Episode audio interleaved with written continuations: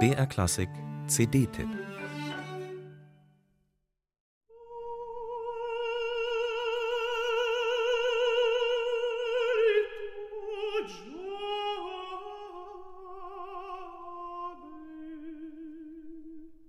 Es sind manchmal wenige, manchmal viele Instrumente, die einer Gesangsstimme in der Oper ihren Klangteppich ausrollen, um sie erblühen zu lassen.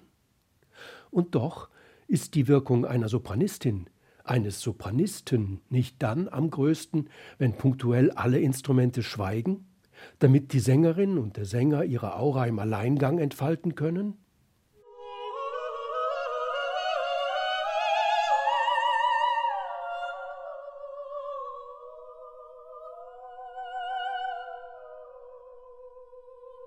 Mit Fragen wie diesen hat sich zur Barockzeit nicht nur Georg Friedrich Händel auseinandergesetzt, sondern zum Beispiel auch sein direkter Rivale um die Gunst des Londoner Opernpublikums, Nicola Porpora.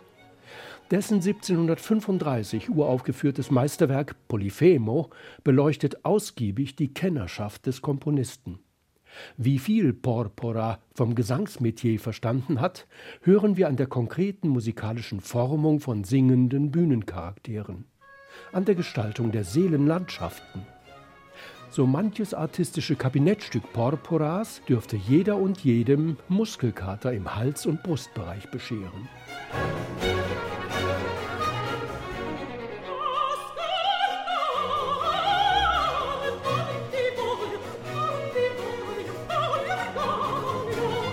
Anlass für Virtuosität bietet in diesem Fall ein Libretto von Paolo Rolli, die mythologische Geschichte der Nymphe Galatea und des Hirten Azis, die für den eifersüchtigen, einäugigen Zyklopen Polyphem mit Hohn und Spott endet.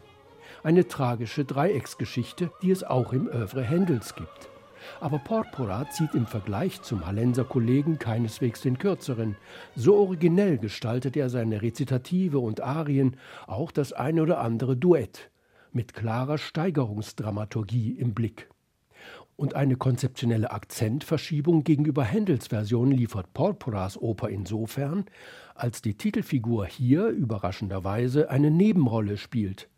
Markant assistiert dem Liebespaar dafür Odysseus alias Ulisse.